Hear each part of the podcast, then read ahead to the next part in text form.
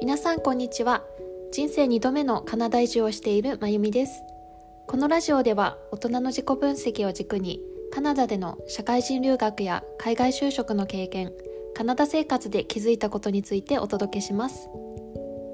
皆さんお元気でしょうか？私はたった今朝の散歩から帰ってきてリラックスしている状態ですね。朝散歩をしていて思ったんですが外の空気とか空とか周りの景色がもう秋のね雰囲気になっていてちょっとね寂しい気持ちもありつつあの秋の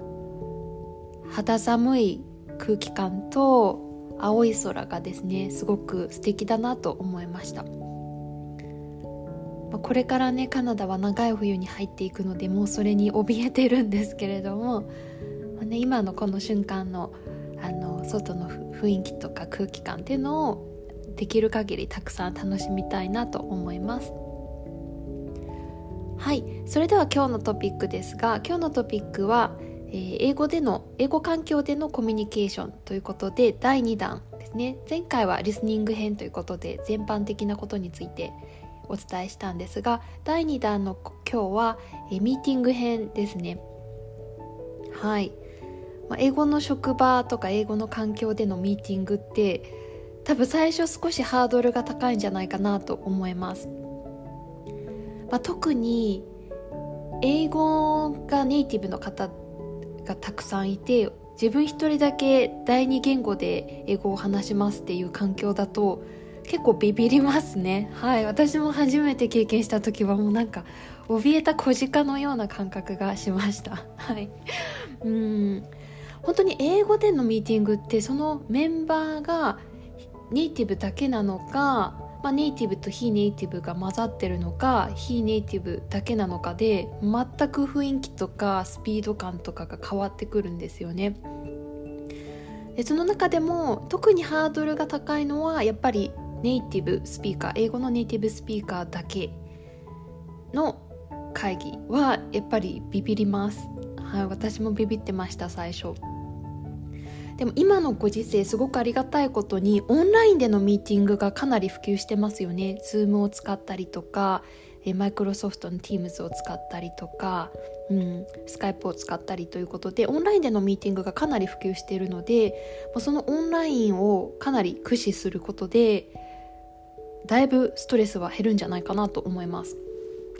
私自身も今の職場環境ですとミーティングがある時は9割ぐらいはもうオンラインでミーティングをしてますね。まあ、というのも今の私の職場がハイブリッドという、まあ、週に3日は職場で働いて週に2日は自宅で働くっていう形をとっているので、まあ、なのでチームメンバーとミーティングをする時はオフィスで働いている人もいれば自宅で働いている人もいる混ざった状況なのでオンラインでミーティングをします。まあ、その他にあとは、えー、私はカナダに住んでるんですがアメリカの拠点もある会社なので、まあ、アメリカに拠点があるメンバーと話す時はもちろんオンラインでのミーティングになります。はいで私がこのオンラインでミーティングをする時に気をつけてることっていうのが大きく2つあります。1つ目は、えー、自分の考えとかアイディアというのを、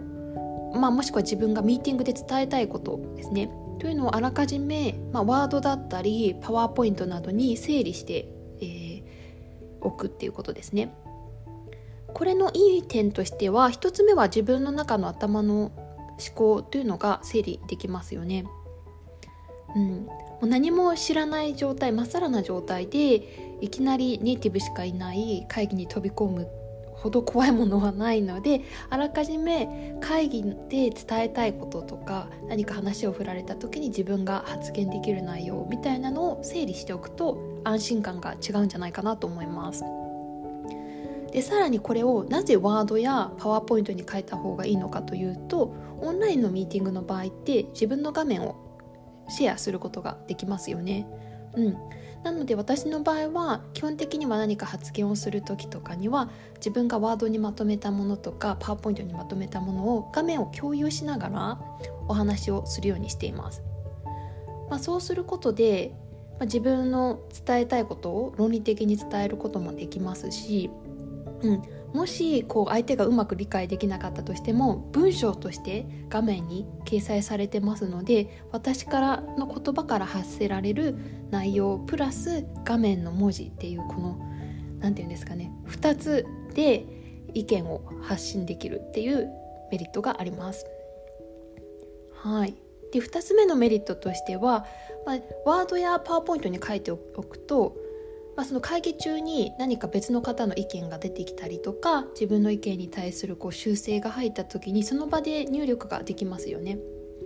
なので画面を共有しながら人の意見をその場で入力していく。はい、まあ、そうすることでそのパワーポイントとかワードを軸にして会議を発展できる会議を展開できるっていうメリットもあります。はいオンライン様々ですね。うんまあ、でもこれオンラインじゃなくて in-person 直接のミーティングでも使えるかなと思いますね。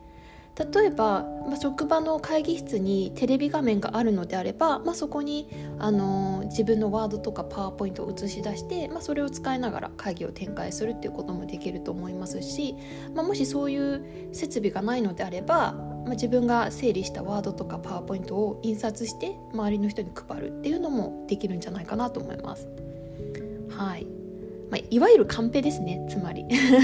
そうですそうです。カンペを作る。何だったらそのカンペをみんなと共有する。でそのカンペに人から出てきた意見とか自分の意見の修正を逐一あの入力していくっていうカンペプラス議事録みたいな感じになりますね。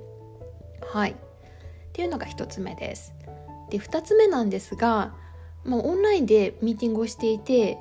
あちょっと理解できてないところあるかもで、まあ、もちろんその場でもう一回説明してくださいって言って説明してもらうんですがそれでもわからない時って多分出てくると思います。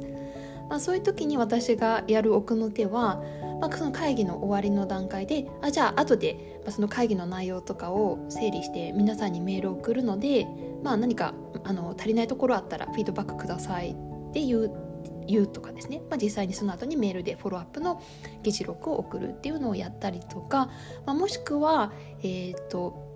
そうですね。まあ、その誰かが言ってることがうまく理解できなかった時に、まあ、その方に対して会議が終わった後にチャットであもしかしたらちょっとここの理解が足りてないかもしれないからあのもうちょっと詳しく教えてくれませんかって言って、まあ、チャットで返信してもらったりメールで返信してもらうっていう、まあ、文章でもらうっていうことですね。文章でもらうと後で読み返せるので、まあ、何かしら文章記録を残すっていうような行動もとりますね。うん、もう使えるものは何でも使うっていう感じです。うん、やっぱり口頭だと不安ですよね。記録も残らないですし、うん、なので、まあ、そういう議事録だったりカンペだったり、まあ、メールであのとかチャットで詳しい内容をもうちょっと聞か聞けるようなコミュニケーションを取るような動きをしたりっていうような感じになります。はい。それでは今日のラジオは以上になります。それでは